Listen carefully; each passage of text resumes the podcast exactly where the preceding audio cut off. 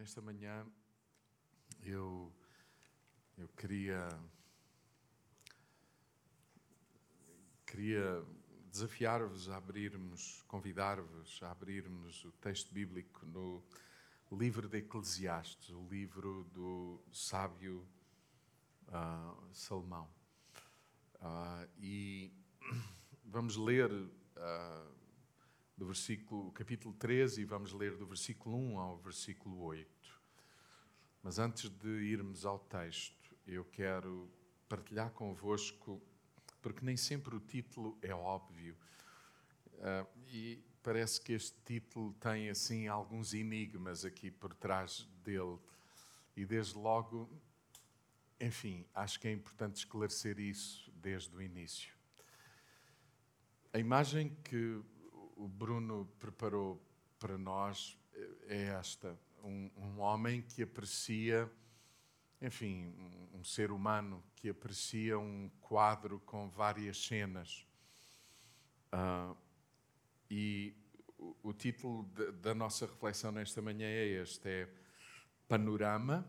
Então, um panorama, e, mas não perder. Uh, atenção sobre esta frase que está em cima: amadurecer é aprender a dar uns passos atrás. É estranho, é paradoxal, porque nós achamos que amadurecer, e, e é verdade, amadurecer eh, faz, enfim, acontece na nossa vida à medida que damos passos, que, que, os dias passam, que vivemos cada dia, semana, mês, etc. Não é? Mas aqui estamos a dizer que para apreciar verdadeiramente o panorama, é, no fundo o que estamos a dizer, é preciso gente madura. E estamos a dizer que as pessoas maduras são pessoas que aprendem a dar passos atrás. Okay? Desde logo é importante dizer aqui ainda mais algumas coisas. Panorama significa, a palavra panorama significa tudo aquilo que se pode ver, ou tudo aquilo que é permitido ver, uh, ou que deveríamos ver, porque é o todo, panorama. Não é? A verdade é que quando estamos diante, por exemplo, de um quadro, nós só conseguimos perceber o quadro completo quando nos afastamos de forma a que o possamos ver completamente. É muito interessante perceber que a palavra quadro, quadro, é sinónimo de panorama também quadro, panorama é sinónimo. Eu não sei se vocês já tiveram a oportunidade, por exemplo, de estar diante de um, de um grande quadro. Mas quando eu digo um grande quadro, é mesmo quadros do tamanho do fundo do nosso palco aqui. E, e muitos deles maiores ainda. Quadros pintados, por exemplo, uh, uh, uh, e que, e que, nos revelam cidades, algumas vezes até país, o país inteiro, o reino. Então vê-se o castelo, o rei, vê-se inúmeras imagens, uh, uh, ambientes de, do que vai acontecendo na cidade uh, naqueles tempos. Já alguém teve a oportunidade disso? É um, são quadros, eu, eu acho, maravilhosos, enfim e, e, às vezes esse quadro tem aquelas, aqueles, aquelas pequenas uh, uh, cenas do que vai acontecendo na cidade, sei lá, o rei montado no cavalo, o campo, os agricultores a trabalharem no campo, processos de enforcamento, há de tudo, há isso tudo. Um, e dizer-vos assim, nós não conseguimos apreciar um quadro dessa natureza se não nos distanciarmos dele. Eh, porque se, ficamos demasiado próximos, podemos descrever uh, de forma particular e única uma cena, uma determinada cena que estamos a ver no quadro, mas não conseguimos ver a pintura toda. Ou seja, não, não temos a visão panorâmica do, do todo. E nós estamos a dizer que amadurecer, portanto, amadurecer na vida, é, sem dúvida, caminhar continuamente, no sentido, neste caso, como cristãos, da imagem e semelhança de quem Cristo é, porque esse é o nosso alvo. Essa é a nossa meta. Mas, ao mesmo tempo, aprendermos na vida a dar uns passos atrás para perceber o todo. Há muitas pessoas que na vida, porque estamos a falar da vida, há muitas pessoas que na vida ficam estagnadas, paralisadas, porque é como se se focassem em determinado ambiente, em determinada cena que realmente aconteceu. Não estou a falar de fantasias, estou a falar de factos que realmente ocorreram e, ao ficarem lá, não têm noção do que a vida é. E quando Bom, nós só pensamos nesta expressão panorama, tudo o que se pode ver, amadurecer, é aprender a dar uns passos atrás e perceber. Se, se já, já, já, alguma vez na vida, em grande aflição, ou com dúvidas existenciais, ou uh, assim, aquelas dúvidas: será, será que eu sou capaz de ser pai, de ser isto, de ser aquilo? E conversaram com gente mais velha, normalmente eles pegam-nos na mão existencialmente falando, pegam-nos na mão e fazem-nos dar uns passinhos atrás e ajudam-nos a quê? Olha, este é o quadro geral. Eu já estive aí. A gente, muita gente já passou por aí. Claro que tu vai, não, não fiques angustiado com o que aconteceu, com as dúvidas que tu tens, com faz sentido o que estou a dizer. Este, este pensamento só surgiu depois da reflexão bíblica e a reflexão bíblica foi fruto resultante de ler o livro de Eclesiastes, que foi coisa que fiz nestes últimos dias. Eu não sei quantos aqui já leram o livro de Eclesiastes, do, do sábio Salomão. Aconselho vivamente a ler. Nós, com muita frequência, uh, recomendamos livros que nos ajudam a, a entender a, a caminhada cristã, ou a melhor forma, ou a forma, segundo a palavra de Deus, para caminhar como cristãos mas naturalmente que o livro por excelência é a Bíblia. E ler o livro de Eclesiastes é, é muito, muito importante. O sábio Salomão, o autor do livro de Eclesiastes, escreve assim de forma, eu acho, fantástica. Há que lembrar que Salomão, ao tempo em que escreveu o livro de Eclesiastes, por muita sabedoria que ali exista, e existe, já vamos ver, um, ele não tem a noção que nós temos de quem Deus é. Isto choca algumas pessoas. Porque Salomão não teve conhecimento, entendimento do que de Cristo e de quem Cristo é e do que Cristo, Deus, veio revelar à humanidade e fazer pela humanidade. Ele não tem noção da obra que ainda há pouco celebrávamos, lembrávamos a Isabel, da morte e ressurreição de Jesus e o benefício que há para todos aqueles que creem nele. Terem o Espírito Santo de Deus nas suas vidas. Salomão não tinha esse entendimento. No entanto, ainda hoje é tido como alguém muito sábio e basta ler os seus textos, Eclesiastes, por exemplo, para percebermos que nele havia muita sabedoria. Agora, deixem-me dizer assim: há até quem diga que o livro de Eclesiastes é, é, o, é, o, é o livro mais amargo das Escrituras. Ou seja, se, se cada livro das Escrituras uh, tivesse uma fruta que simbolizasse o que o livro descreve, a fruta que simbolizaria o que Eclesiastes, em parte, descreve seria o quê? Um limão. Porque const, as constatações de Salomão são não são fáceis de digerir. Outra coisa muito interessante, muito importante, não são fáceis, ainda hoje não são fáceis de digerir. A gente já vai ver. Um, mas outra vez eu reforço: Salomão não tinha o entendimento que nós hoje podemos ter ao conhecermos Cristo, ao sabermos o que, o que Deus em Cristo, o que, o que Cristo, sendo Deus, veio fazer pela humanidade e por ti, por si, por mim. Eu não sei quantos aqui nesta manhã nos visitam e, e nunca antes uh, tiveram a oportunidade de dizer a Deus: Deus, toma a minha vida, lidera a minha vida. Eu reconheço que sou pecador, eu preciso de ti, uh, eu preciso da tua graça, do teu perdão. Eu quero viver verdadeiramente como um filho de Deus. Salomão não tinha este entendimento. No entanto, há que não pôr no lixo tudo o que Salomão disse, nem pensar nisso. Eh, tem, tem aqui muitas, muitas verdades. O texto que eu me proponho ler convosco é o texto de Eclesiastes, no capítulo 13, e vamos ler do versículo 1 ao versículo 8. Mas espere, como eu li todo o livro de Eclesiastes, houve algumas conclusões a que eu cheguei e escrevi e quero partilhar convosco, que são resumos, resumos.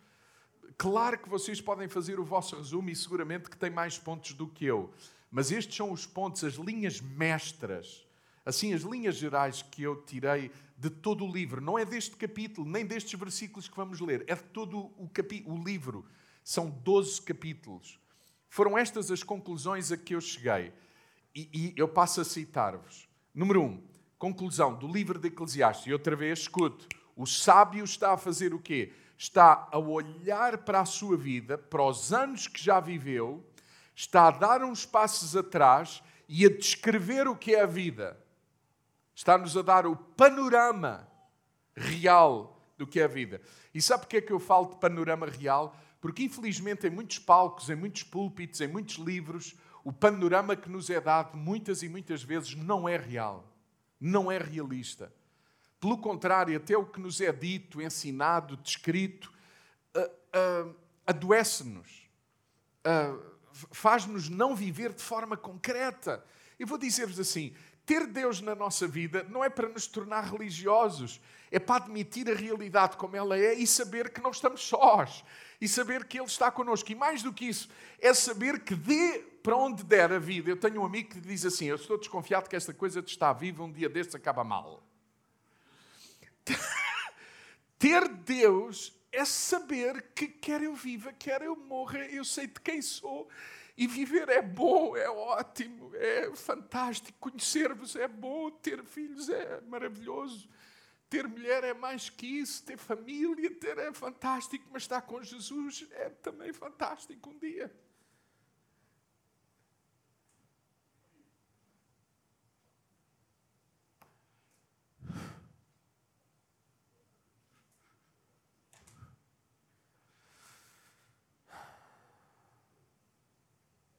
Vamos lá.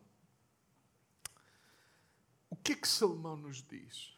Dando uns passos atrás. Bom, é amargo e é como um limão, sabe porquê? Porque diante das constatações da realidade, às vezes nós não ficamos nada bem.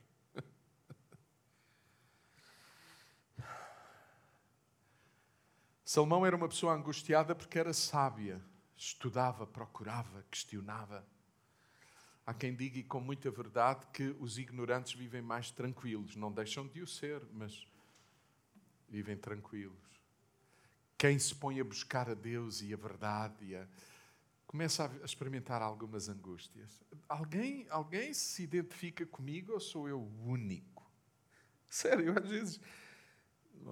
Olhem o que ele diz. Constatações sumárias, mas vamos apenas meditar nesta manhã num aspecto sumário do livro de Eclesiastes. Ele diz assim: as realizações, por mais que sejam aceitáveis e boas, não trazem a satisfação necessária, porque trazemos em nós, diz Salomão, a noção da eternidade na nossa estrutura e natureza. Ou seja, sabemos para além das realizações que possamos alcançar na vida um anelo um anseio.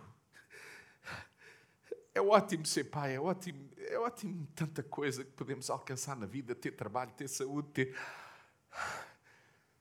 Mas há qualquer coisa que é o anseio por Deus, é o anseio por o eterno. Sabem quem era Salomão? Salomão é um dos homens que o planeta Terra mais conheceu por ser alguém com muitas realizações. Nós estamos no capítulo 3, mas se lerem o capítulo 1 e o capítulo 2, vocês vão perceber, ele, Salomão está a falar do passado. Alcancei isto, tive aquilo, tive, irmã, tive. E, e depois de ele constatar tudo o que teve, ele diz: sim, não. Não representa para mim ainda a satisfação plena. E ele fala de Deus. Um homem que teve tudo e que ainda assim percebe que há falta de alguma coisa.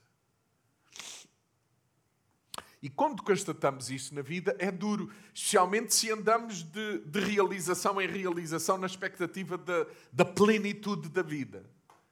Eu quero dizer-vos e lembrar-nos aquilo que é verdadeiramente fundamental e que nos preenche plenamente e que nos completa absolutamente é sabermos quem somos, saber que somos amados e mais do que isso, é experimentarmos o colo de Deus. Recentemente eu falava com alguém que dizia João, pastor, enfim, não interessa. Ah, eu sei que Deus existe, mas o quanto eu preciso de experimentar mais o colo de Deus, eu não sei o que isso é. Porque é aí que encontramos a plena satisfação. E Salomão está a constatar isso. A segunda constatação dele é esta: os ciclos da vida, desde a antiguidade, são inevitáveis, ininterruptos e contrastantes para a existência humana os ciclos da vida, e é sobre isto que nós vamos meditar nesta manhã um pouco mais. Os ciclos da vida são inevitáveis, ininterruptos e contrastantes, são, são por vezes até angustiantes. Já vamos ver quais eles são. E ainda hoje é assim. Mude a história no sentido em que for, estas coisas de que Salomão constatou da existência humana vão sempre existir. Escute, é por essa razão que as experiências dos antigos são tão relevantes para nós. Porque as suas experiências estão atuais na nossa vida e estarão para todo sempre. É por isso que algumas pessoas dizem assim, ou quando leem o texto, ou quando estão diante de uma meditação das Escrituras, elas dizem assim: a palavra hoje foi só para mim. Não, não foi. A palavra hoje foi para muita gente, mas a palavra hoje, antes de ser para muita gente, foi para mim. Então vamos discutir o quê? Não foi para mim, não foi para mim. Não! E porquê que é para nós? Porque faz parte da vida humana e nós somos humanos e, e, esses ciclos na vida vão sempre acontecer. Essa é uma constatação. Mas escute, ele está angustiado porquê? Porque esses ciclos são muitas, muitas vezes contrastantes. Já vamos ver quais eles são. Outra coisa que ele diz é: Há muita injustiça, esta é, é, muito difícil de admitir. Há muita injustiça no mundo e na vida, muita corrupção e falta de bom senso, e Deus permite que isso aconteça. Uh, não é? Já alguém percebeu isso? Deus permite que isso aconteça. E mais, e ao permitir que isso aconteça, Ele não deixa de ser o que Ele é. Ele é justo mas tarda em fazer justiça. Salomão até diz assim: um dos problemas do homem e da humanidade é o quê? É que quando estamos a agir mal, Deus não nos interrompe. Deus fala e espera que a gente escute, mas Deus não nos fulmina. Já imaginaram se o método de Deus fosse sempre o método de Ananias e Safira? Um mau pensamento, pau, já estás, acabou, pronto. E estávamos todos felizes, não é? Não, nós não estaríamos todos felizes. Sabe porquê? Não estaríamos cá. Ninguém cá estaria. É interessante que a gente gosta, que a gente gosta de considerar um Deus justo, compassivo, tardio em irar-se, tardio em fazer justiça para nós, mas para o outro, epá, isso já devia ter acabado. Eu, se fosse Deus, pau, fulminava. E como é que seria? Um mau pensamento, pumba, deixávamos de existir. Um desejo inadequado, pau, deixa... É isso? Essa é uma constatação de Salomão. Há muita corrupção, muita injustiça, muita falta de bom senso e Deus permite isso, apesar de ser justo. E o problema da justiça de Deus é que Deus é lento a estabelecer justiça. Adequa-se à nossa realidade.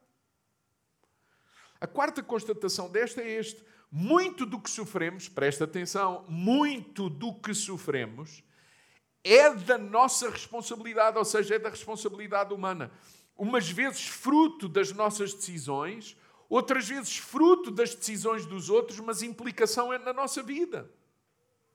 E Deus sabe disso e permite que isso aconteça.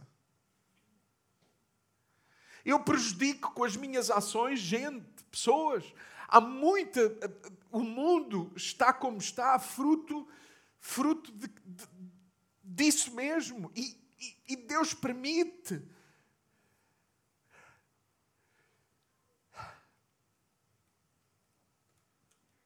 Isso causa angústia.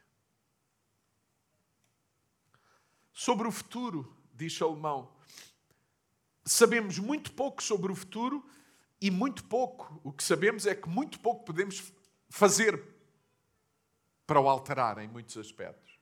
É paradoxal, porque por um lado temos responsabilidade, mas por outro há muitos domínios que não estão na nossa mão. E por fim, bom, por fim, o meu resumo, não tem que ser o vosso, é o meu, façam o vosso. O meu resumo, por fim, ele diz: o segredo da vida, e este é o, último versículo do livro de Eclesiastes, ele diz: ao fim de tudo isto, da minha reflexão, diz Salomão, o segredo da vida é este: respeitar Deus, guardar os seus preceitos, ou seja, a sua palavra, fazer o bem, escute isto, que isto é muito importante, fazer o bem porque é bem e é bom.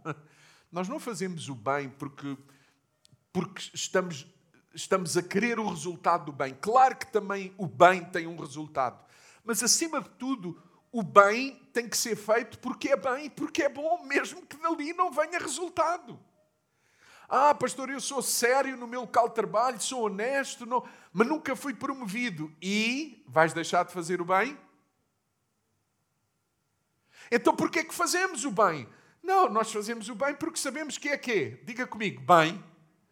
E, e, e o bem é o quê? É bom. Então vamos deixar de fazer o que é bem e bom? Não. E é esse, o, o, o sábio Salomão diz-nos isso.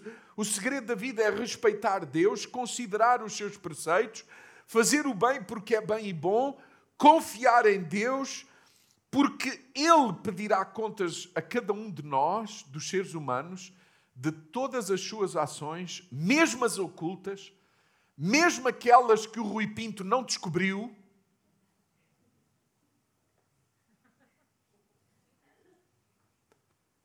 Deus julgará tudo isso. Salmão diz: Isso vai acontecer. Mas nesta manhã eu quero considerar convosco, porque não posso considerar tudo isto que acabei de vos dizer, esta questão dos ciclos da vida que, que são contrastantes, os ciclos são contrastantes. E o que é que tem a ver com isto? Contrast ciclos, várias coisas que acontecem na nossa vida. E que é bom que tenhamos o panorama geral da vida e não ficarmos focados apenas num aspecto da nossa vida e da existência humana. É disso que está.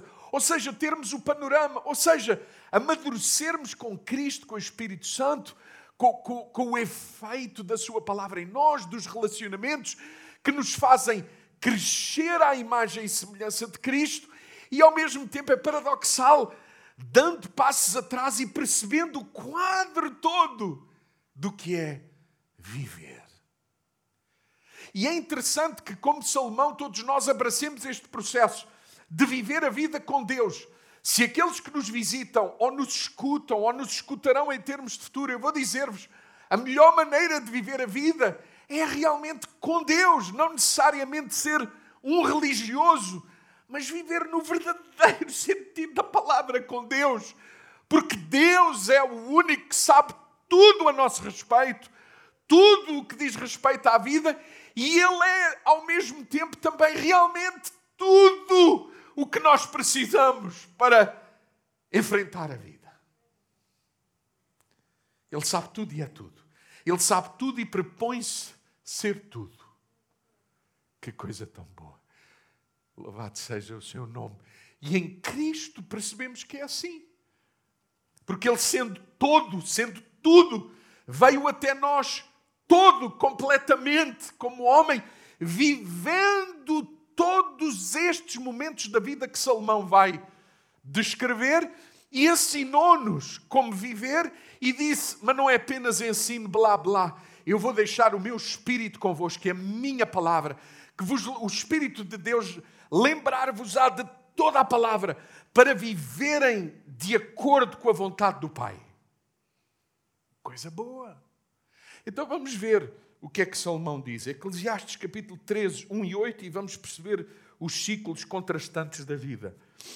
Diz assim, versículo 1: Neste mundo, ou seja, na existência humana, tudo tem a sua hora. Escute, escute. Eu, eu, este é o meu problema, eu sei. Eu sei, vocês não me dão mais tempo. Eu gostava tanto de ter conversas pastorais assim pontuais com grupos para refletirmos sobre as Escrituras. Vocês só me dão o domingo e é uma chatice. Há tempo para tudo. Escute, não é por. Escute bem, escute bem.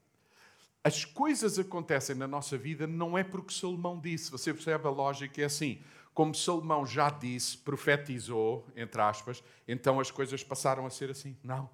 Foi uma constatação da realidade e ele afirma que é assim.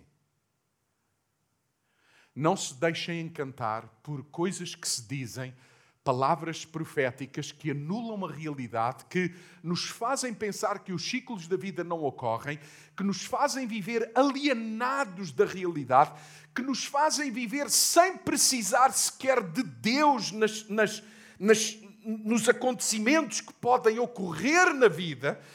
Eh, você percebe? É, é como se nós, nós precisamos de Deus para não viver esses ciclos. Mas o, o que o texto bíblico e o Evangelho nos diz é porque esses ciclos na existência humana existem, nós precisamos de Deus para os viver de acordo com a sua vontade. E olha o que ele vai dizer. Quais são os ciclos? Neste mundo, tudo tem a sua hora. Cada coisa tem o seu tempo próprio. Há o tempo de nascer e o tempo de morrer. Isto é tão contrastante. Tão contrastante. Nascer e morrer. Há tempo de plantar e tempo de colher ou de arrancar. Há tempo de matar e o tempo de curar. Há o tempo de destruir e o tempo de construir. Há o tempo de chorar e o tempo de rir. O tempo de estar de luto e o tempo de dançar. O tempo de atirar pedras e o tempo de ajuntar. O tempo de se abraçar e o tempo de se afastar o tempo de procurar e o tempo de perder, o tempo de guardar e o tempo de deitar fora, o tempo de rasgar e o tempo de cozer, o tempo de, de colar, calar. Era bom. Calar, estava a pensar em rasgar e cozer cozer, colar, mas não, agora é mesmo calar. O tempo de calar e o tempo de falar. E eu espero calar-me dentro de alguns, bom, de alguns minutos, vou calar de certeza. O tempo de calar e o tempo de falar. O tempo de amar e o tempo de odiar. O tempo de guerra e o tempo de paz. Ciclos. Ou seja, panorama, a nossa vida. Nós vamos ver neste quadro tudo isto a acontecer na nossa vida. E, e, qual é o dilema da vida? É que tantas vezes nós ficamos focados numa cena, e vamos ser honestos. A, te, a nossa tendência humana é ficar numa cena desagradável, num facto que não sai da nossa cabeça porque nos marcou profundamente. Amigos, irmãos, queridos, vocês identificam-se comigo? Não é a nossa tendência? Não é? Ficamos focados, mas, mas Salomão está a dizer: há isso, mas também há aquilo. Isso é um facto, mas este também é um facto. E, e amadurecer é isso, ou seja, quem não ousar dar uns passos atrás e enfrentar a realidade não amadurece, não tem noção da vida adoece. E fica paralisado num acontecimento. E às vezes, queridos, escutem, não é um acontecimento de uma hora, uma notícia má, não. Às vezes é, é um momento da vida muito desagradável, a infância. Há gente que viveu infâncias terríveis, adolescências terríveis, a fase da meia-idade horrível. Alguém, olha, que cada um escuta a palavra e que é e que a receba e que perceba que sim, esse é um facto, é uma realidade, mas há outro lado. Mas há outro facto. E ter Deus é ter essa noção, é ter essa clarividência. Diga comigo, clarividência. Por isso Ele é luz. Clarividência. Então ele diz o seguinte: ele diz assim, diz que há tempo de nascer e tempo de morrer. Esta semana eu lembrava alguém, eu e a Isabel lembrávamos alguém que uma criança é uma dádiva de Deus. Ah, era tão bom que nós percebêssemos isso. E que nós, que já fomos crianças, percebêssemos onde é que está a nossa origem. Há tempo de nascer. E esse tempo é um tempo de Deus. Nós não vamos discutir agora se todos nascemos no lugar certo, na família certa, no país certo, no contexto certo. Mas há uma coisa que a gente sabe: é que nós somos ideia de Deus. Quando a gente lê o Evangelho, o texto, a gente sabe que a vida humana é permissão de Deus, sopro divino.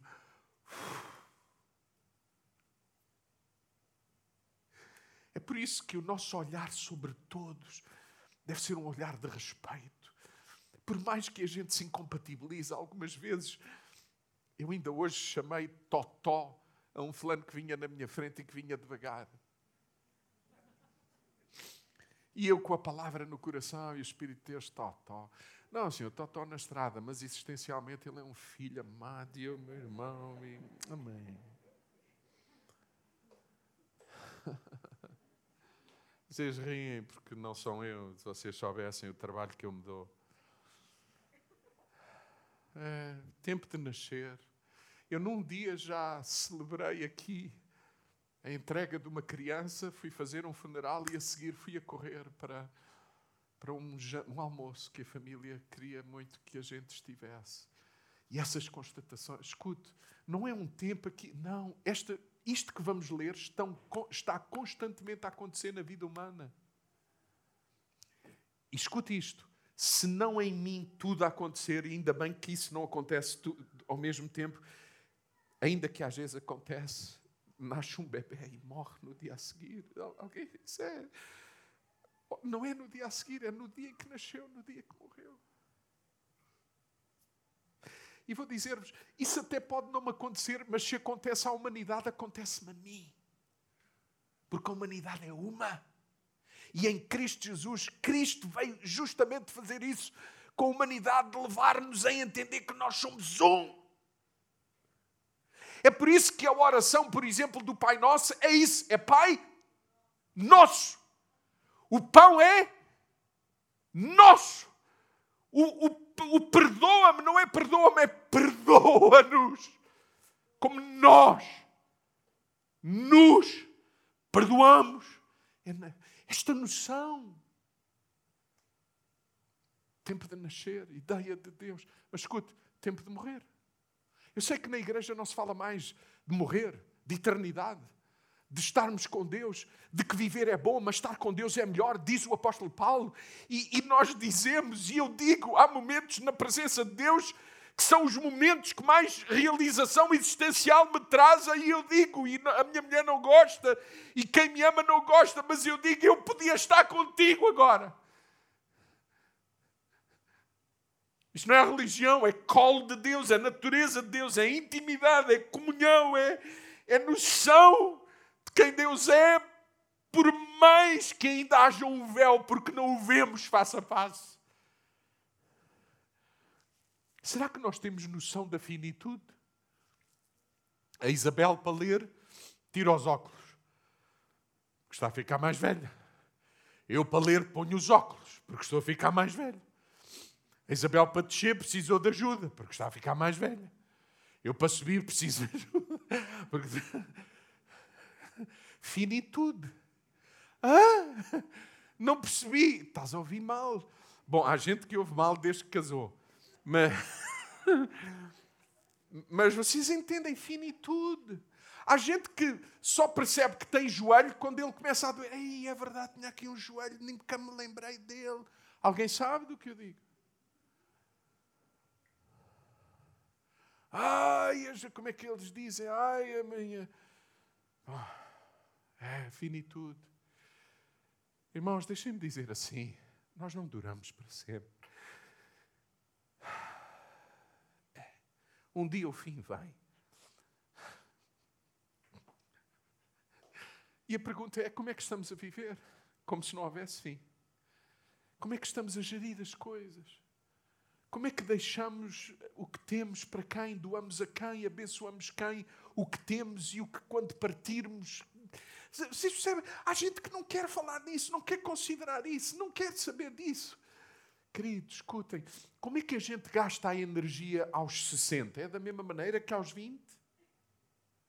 A gente assume compromissos aos 50 como? Como assumíamos aos 20? Hoje o que está, até, até, até nesse sentido, as pessoas acham que ficam cá para sempre e aos 20 dizem, ah, isto ainda é muito cedo para... para... Finitude. Noção de finitude. Deixem-me fazer uma pergunta. É difícil falar disto, eu sei.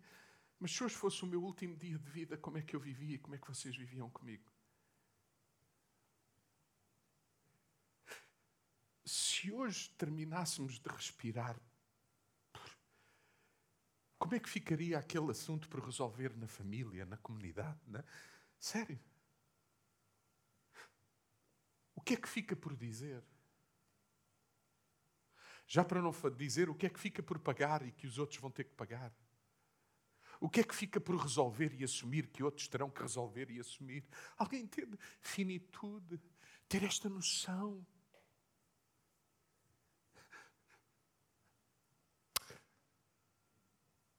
Ah, queridos, eu, eu acho que em cada um destes pontos a gente deveria parar e meditar. Sabe qual é o nosso problema? Nós vivemos a uma velocidade no, no, na era do entretenimento, nós não queremos considerar isto. Salomão estava angustiado, nos nossos dias as pessoas estão a curtir, a abanar a cabeça, eles querem a reflexão, a contemplação, a noção da realidade. E Salomão está a dizer isso. A vida tem estes ciclos. Nasce-se e morre-se. Que vocês nasceram é uma evidência. A outra, um dia ver-se-á.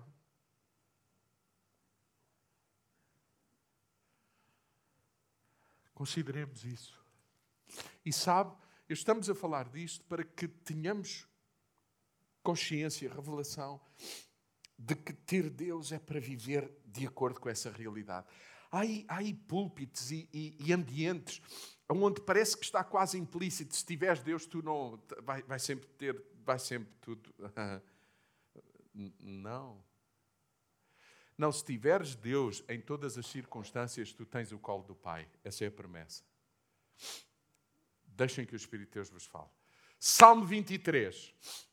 O salmista, o rei Davi, está a olhar para a sua vida e a dizer: O Senhor é o meu pastor, não tenho falta de nada. Sabe o que é que ele está a dizer que eu não tenho falta de nada? É não tive falta de nenhuma destas cenas na minha vida que Salomão está a descrever. Mas em todas essas cenas na vida, o Senhor é comigo. Até no, o Senhor até permitiu que eu estivesse numa mesa rodeada, cheia de inimigos, e ali, naquela cena, eu, eu tive a oportunidade de experimentar que o meu cálice transbordava pela Sua presença na minha vida. Eu estava seguro. Eu passei por vales de sombra e morte, mas a Sua vara e o seu cajado eram comigo, consolaram-me, confortaram-me, guiaram-me, conduziram-me, corrigiram-me. É disso que ele está a falar. Outro aspecto. Salomão diz: há tempo para plantar e tempo para colher. Aqui estamos a falar de outra coisa. Aqui estamos a falar de. Irmão, escute isto. A questão aqui não é se nós semeamos ou não na vida. A questão é o que é que estamos a semear pela forma como vivemos. Escute, todos aqui na sala, em casa, que nos escutarão, estamos todos a semear, porque viver é, por natureza, lançar sementes, palavras, gestos, ações, pensamentos, atitudes, comportamentos, decisões. São sementes. Vamos pondo sementes na vida. E a pergunta é: que tipo, de que forma estamos a semear? É, há tempo para semear, mas há tempo para colher. Ou seja, há uma quantidade de coisas mal que a gente diz: ah, afinal, isto não tem problema nenhum, afinal, eu até fiz isso, mas não há consequência. Vamos ver se não há. Ou o contrário, eu estou a fazer, mas não há consequência. Vamos ver se não há. Aqui a questão, e, e, e, e Salomão está-nos a falar disso, e é bom termos essa noção. Este ciclo, ciclo de semear, ciclo de colher.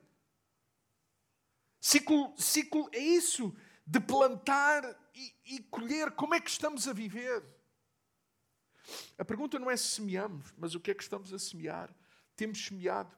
O que é que orienta o processo da nossa vida? Há uma quantidade de, de, de situações que nós enfrentamos na vida. E ouça, please, por favor, escute. Se eu constato que estou a, a, a, que estou a colher na minha vida isto que é tão desagradável, fruto de um comportamento, de um entendimento que eu tive e que foi assim durante décadas, semanas, meses. Aquilo que o Espírito de Deus nos quer dizer é: dá uns passos atrás, é possível semear de forma diferente para colher alegria, para colher em vitória, para colher de outra forma. É disso. Há tempo para matar e tempo para curar. Esta de matar é forte, a gente diz matar, sim, matar, ferir. Há tempo de ferir e tempo de curar. Há tempo de ser ferido e há tempo de ser curado.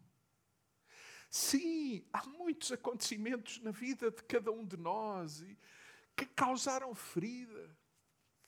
Sim, nós hoje não temos o entendimento que Salomão tinha no tempo em que Salomão escreve isto ele não tinha problema de dizer tempo de matar e tempo de curar, porque no tempo dos reis e no tempo, no, de acordo com o entendimento que ele tinha da vida, de Deus, etc., a vida não tinha o valor que em Cristo Jesus percebemos que tinha.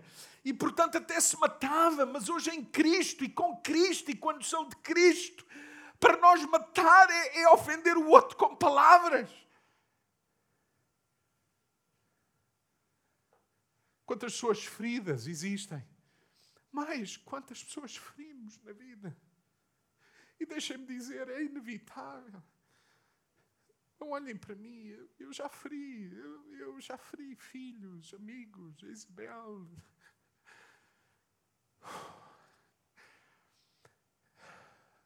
Mas não ficar aí, dizer Deus e dizer perdoa-me. Olha, eu reconheço. Alguém sabe do que estou a falar? Mas, sim, pode haver razão na tua vida para estares ferido, como que estagnado no momento, mas aquilo que Deus te quer dizer é: com Cristo e em Cristo e por Cristo é possível dar uns passos atrás e experimentar restauração na vida, cura na vida. Mas nós podemos ter sido no passado agentes que feriam que hoje sejamos agentes que curam. Mas o texto bíblico, Paulo, uh, uh, Salomão diz-nos: há tempo de derrubar e tempo de construir. Queridos, escutem, o que é que nós construímos? Até às vezes em negócios. Como é que construímos um negócio, mas hoje não funciona?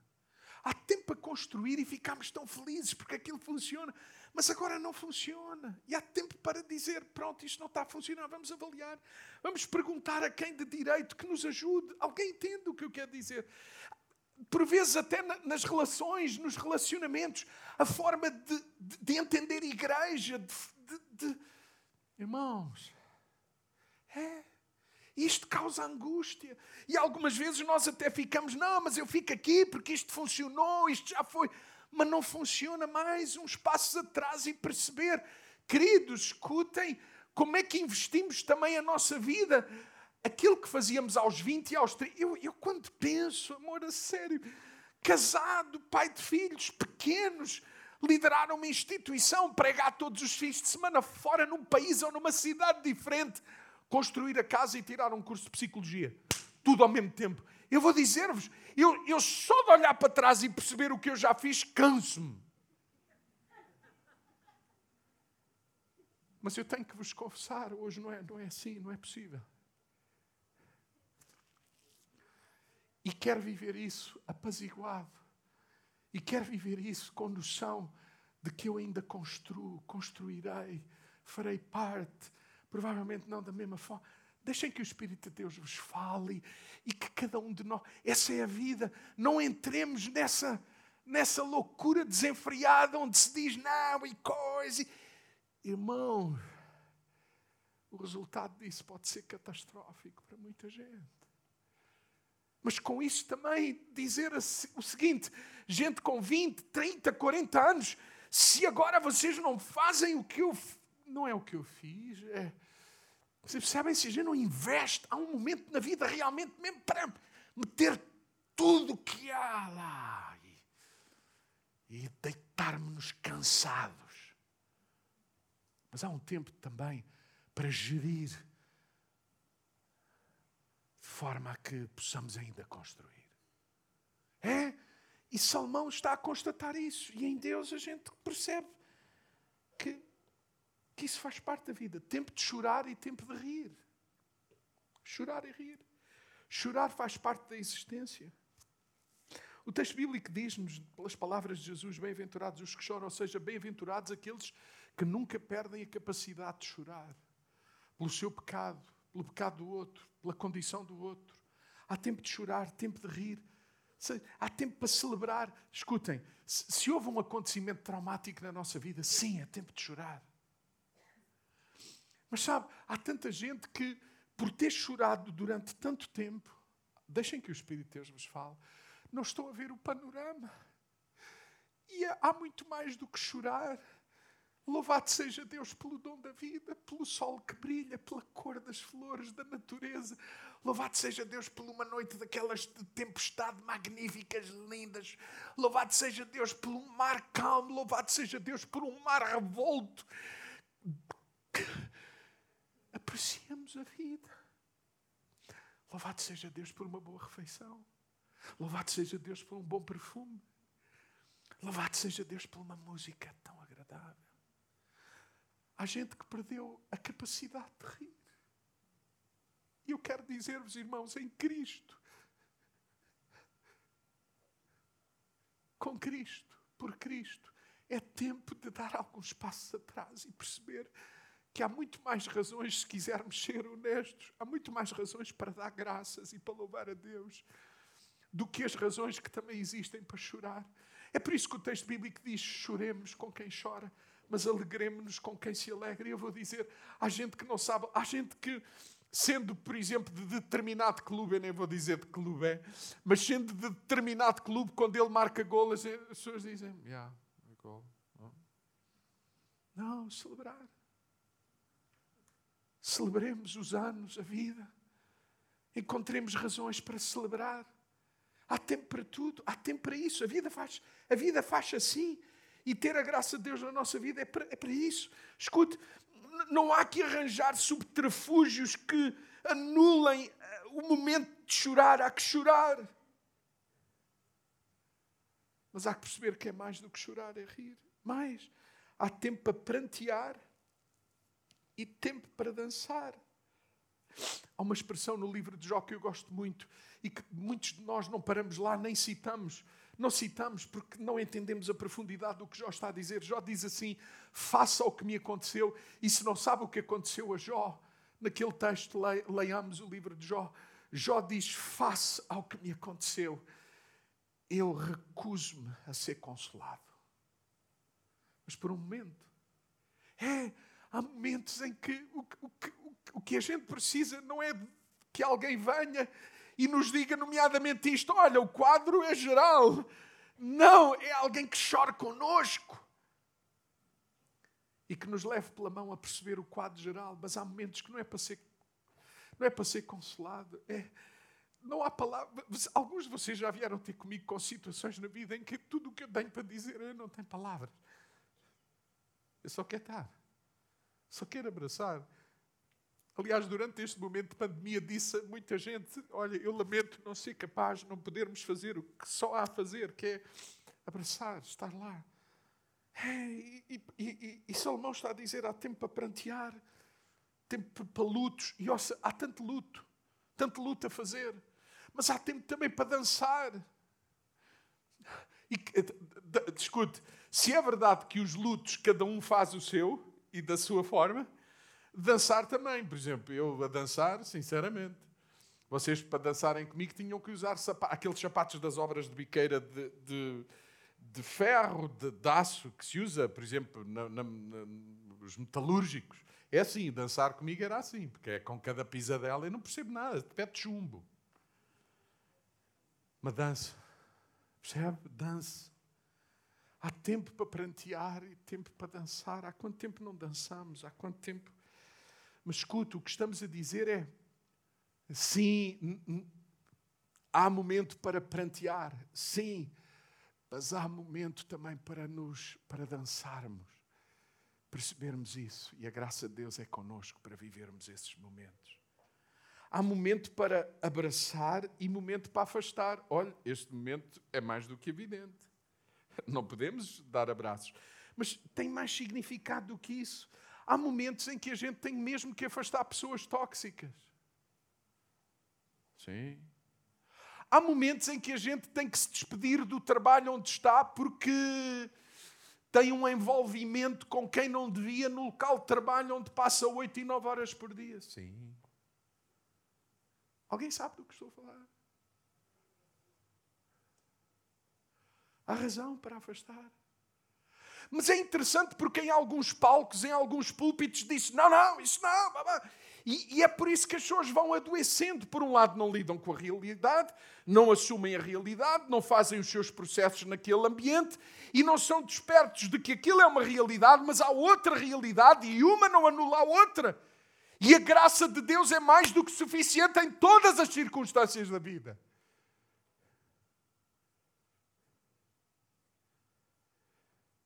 Tempo de procurar e tempo de perder. É, por outras palavras, há tempo de ir à procura e há tempo de deixar. Há momentos em que a gente diz aos filhos o que tem que ser dito e há momentos em que a gente tem que calar.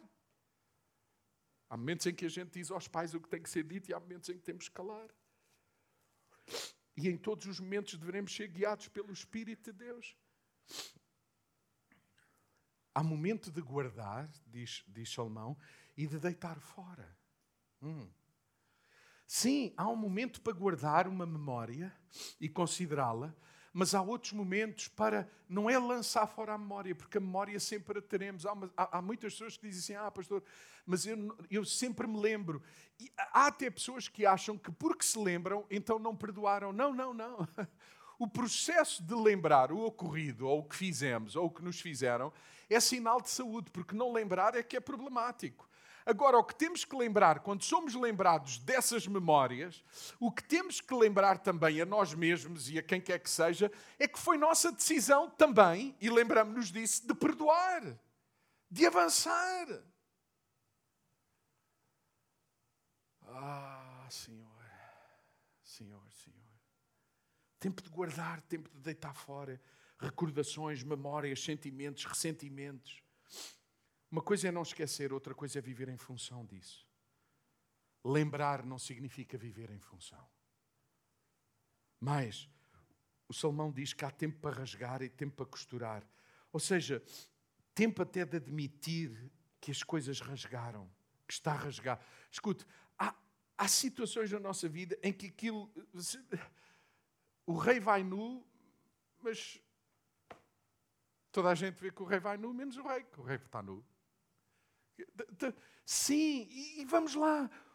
A gente pode entender porque é que há tempo de rasgar, mas há tempo também para, para, para cozer. Ou seja, se não admitirmos que está rasgado, vocês sabem aquele tipo de pessoa, eu fico tão. Senhor, como é que está a vossa relação? Está tudo bem?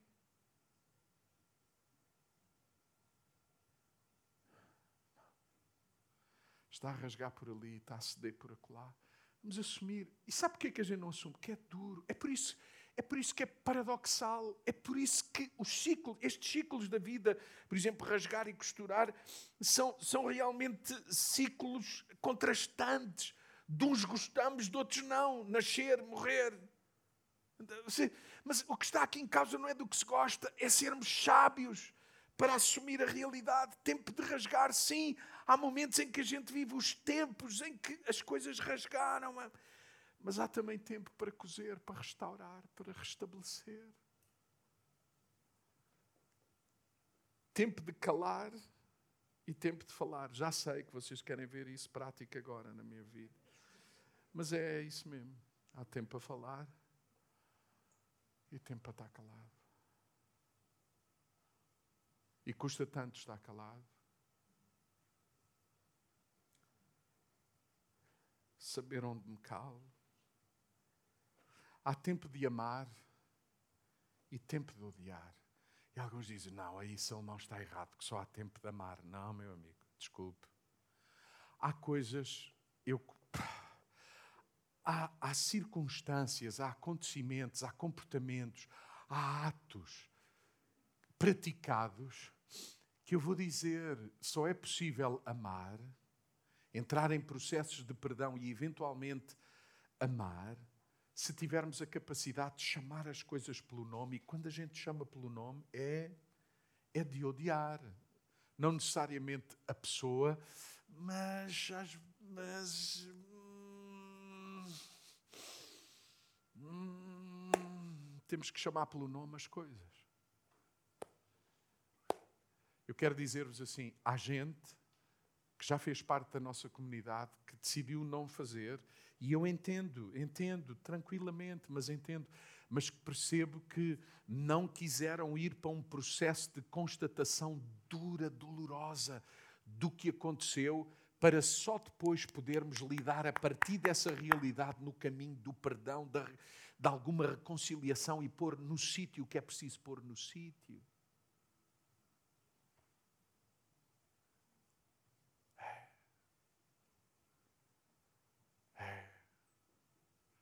Tempo disso. Há tempo para sentir um, um ressentimento, uma revolta, uma, uma angústia, uma. Eu não estou a dizer que é agradável. Eu não estou a dizer que a gente vai orar ao Senhor. A gente... Não, não. Não, mas há. E, e, e, vamos falar com alguém e alguém lúcido diz: Não, aquilo que tu sentes, aquilo que tu, aquilo que tu dizes é legítimo. Mas não tens que ficar aí. Deixem que o Espírito de Deus te fale. Mas não tens que ficar aí que a graça de Deus te leve a ser mais e mais parecido com Cristo, a dar uns passos atrás e poderes ver o panorama e poder haver na tua vida aquilo que a Bíblia chama de redenção. E termino. Há tempo de lutar e tempo de fazer a paz. Aliás, há tempo até para que exista a paz, ter que haver alguma luta. Sim, essas coisas não são agradáveis mas fazem parte da vida. E termino com estes versículos da palavra que Salomão não conhecia e que nos expressam bem tudo aquilo que estamos a dizer. 1 Coríntios, capítulo 10, versículo 13, diz assim: As provações por que têm passado são normais na vida humana. Pois Deus é fiel e não deixará que sejam provados acima das vossas forças. Se Ele permite essa provação, também fará com que encontrem a maneira de a poder suportar. Nós precisamos desse colo de Deus. Bruno, podes, podes vir, sim. Segunda de Pedro, capítulo 1, versículo 3, diz assim, estamos mesmo no momento de eu me calar. Segunda de Pedro, capítulo 1, versículo 3 diz: Deus, pelo seu poder, concedeu-nos tudo o que é necessário para vivermos em santidade, ao dar-nos a conhecer aquele que nos chamou pela sua glória e poder. Deus, no seu poder, já nos concedeu tudo o que diz respeito à vida. João 17, 15, veja, Jesus dizia: Pai, não peço que os tires do mundo, mas que os defendas da força do mal. Vamos ler o Salmo 23, se calhar como nunca antes tínhamos lido. O Senhor é o meu pastor, nada me faltará. Vocês entendem no quadro? O Senhor que é o meu pastor, é o meu pastor neste quadro onde não me faltou nada. Em verdes pastos me faz descansar e conduz-me a lugares de águas tranquilas. Há momentos neste quadro de águas tranquilas e de descanso, mas não apenas isso. Há vales de sombra e de morte, ainda que eu andasse, ou quando andei em vales de sombra e de morte, não tive receio de nada, porque tu, Senhor, estás comigo. O teu bordão e o teu cajado dão-me segurança. Preparaste-me um banquete à frente dos meus inimigos. Recebeste-me com todas as honras e a minha taça transborda. A tua bondade e o teu amor acompanham-me todos os dias da minha vida e habitarei na casa do Senhor ao longo de todos os meus dias. Panorama. E a minha oração é que cada um de nós possa realmente perceber o que é a vida e perceber que com Deus, em Deus, nós temos a graça e a possibilidade de o experimentar na nossa vida em todas estas circunstâncias. Vamos ficar de pé, terminando assim esta manhã.